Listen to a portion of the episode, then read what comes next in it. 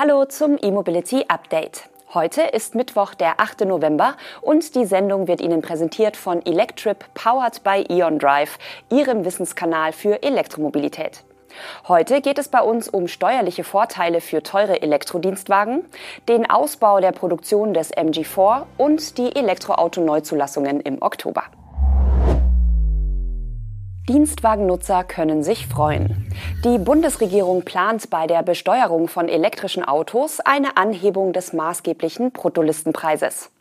Die bekannte 0,25 Prozent Regelung soll künftig auch bei bis zu 80.000 Euro teuren E-Autos gelten.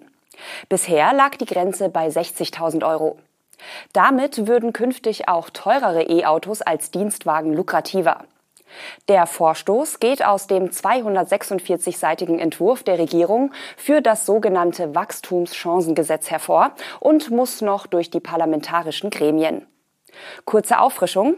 Nach geltendem Steuerrecht müssen Arbeitnehmer ein Prozent des Bruttolistenpreises eines Verbrennerfirmenwagens versteuern, wenn sie diesen auch für Privatfahrten nutzen dürfen und kein Fahrtenbuch führen. Für Elektroautos und Plug-in-Hybride gibt es hier Ermäßigungen, womit sich de facto eine Versteuerung von 0,5 Prozent ergibt. Bei Fahrzeugen mit einem Bruttolistenpreis von unter 60.000 Euro werden aktuell nur 0,25 Prozent fällig. Für die Spanne zwischen 60.000 und 80.000 Euro würde sich der bisherige Steuersatz nun also halbieren, womit auch Modelle mit ordentlicher Ausstattung als Dienstwagen lukrativer werden. Die zuständigen Vertriebler bei Audi, BMW und Mercedes dürfte es freuen. Bucht man dort ein paar Extras aus der Preisliste, ist bei einem BMW i4 oder Audi Q4 e-tron die 60.000er Marke schnell übersprungen. Bei Umweltaktivisten löst der Vorstoß bereits Kopfschütteln aus. Die deutsche Umwelthilfe befürchtet etwa, dass die neue Regelung massive zusätzliche Anreize für die Anschaffung großer, schwerer und übermotorisierter Elektrodienstwagen setzen würde und fordert den Bundestag deshalb auf, die Pläne abzulehnen.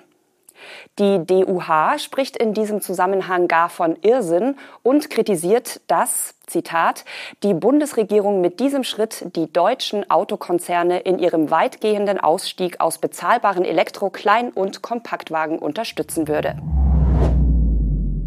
Der rein elektrische MG4 wird ab sofort auch in Thailand produziert. Das erste lokal gefertigte Exemplar des Stromers lief dieser Tage in der Autofabrik von SAIC CP vom Band, einem Joint Venture von SAIC Motor mit einem thailändischen Partner. Das Werk des Gemeinschaftsunternehmens in der Provinz Chonburi kommt auf eine Kapazität von bis zu 100.000 Fahrzeugen pro Jahr.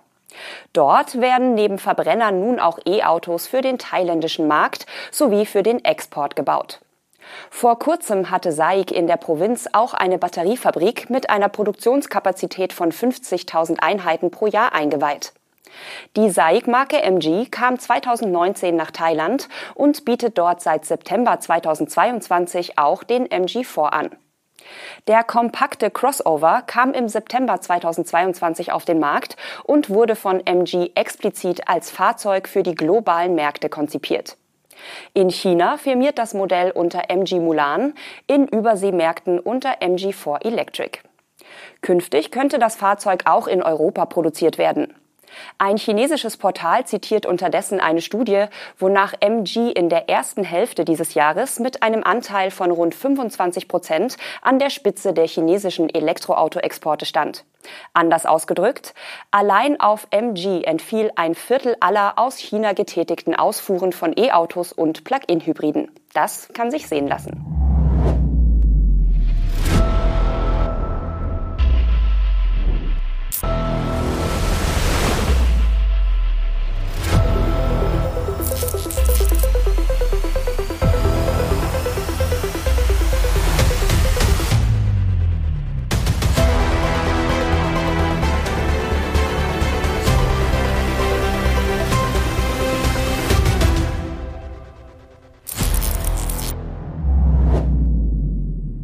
Mercedes-Benz hat im Rahmen seines eigenen globalen HPC-Netzwerks jetzt in China den ersten Charging Hub in Betrieb genommen.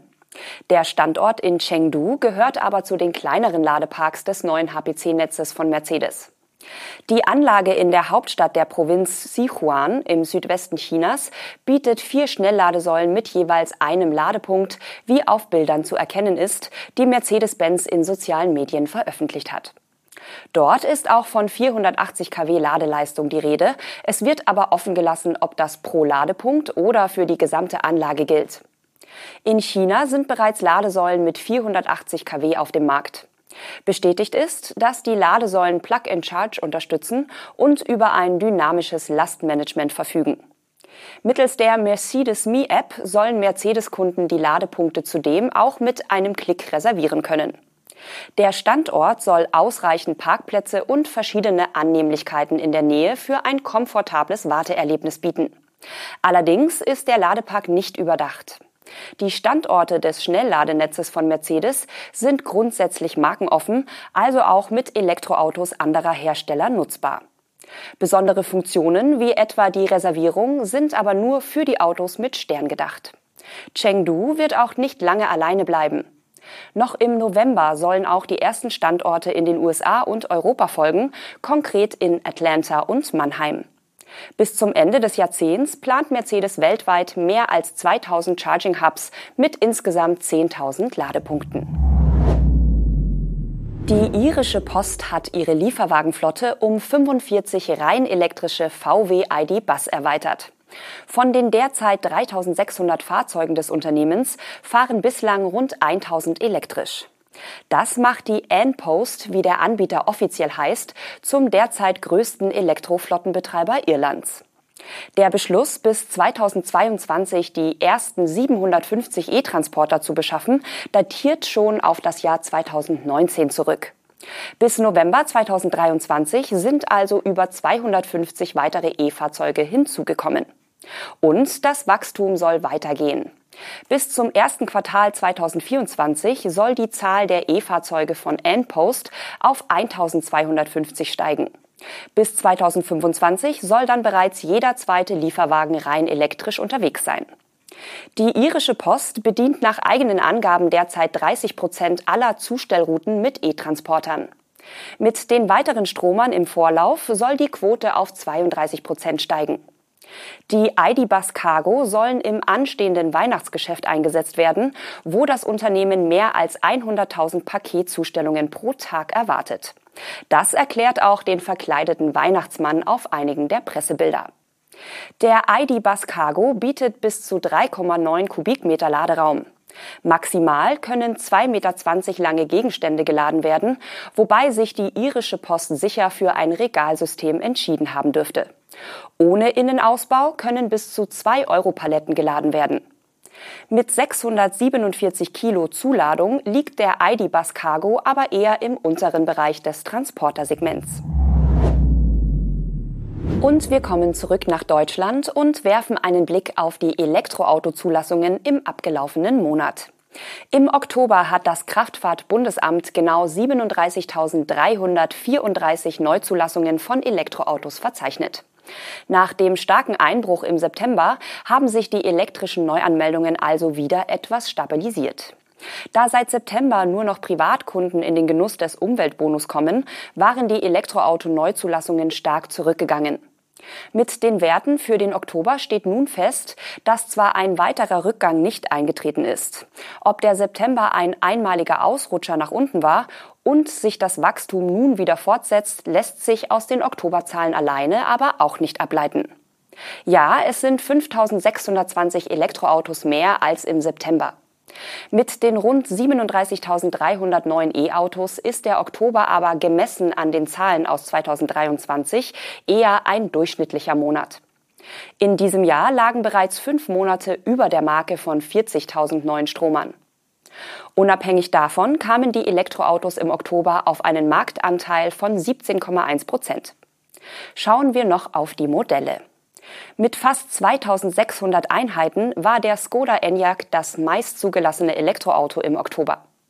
Auf Platz 2 folgt mit dem Audi Q4 e-tron ein weiteres MEB-Modell aus dem VW-Konzern. Von dem in Zwickau gebauten SUV hat das KBA knapp 1900 Exemplare neu registriert. Das Podest wird vom Fiat 500 mit 1760 Einheiten komplettiert. Die Plätze 4 und 5 gehen an den MG4 und das Tesla Model Y. Der Stromer aus Grünheide bleibt mit Blick auf das Gesamtjahr mit 40.000 Einheiten aber das meistverkaufte Elektroauto hierzulande. Das war das E-Mobility Update zur Wochenmitte. Die Sendung wurde Ihnen präsentiert von Electrip, powered by Ion Drive, Ihrem Wissenskanal für Elektromobilität. Wir verabschieden uns für heute. Bis morgen.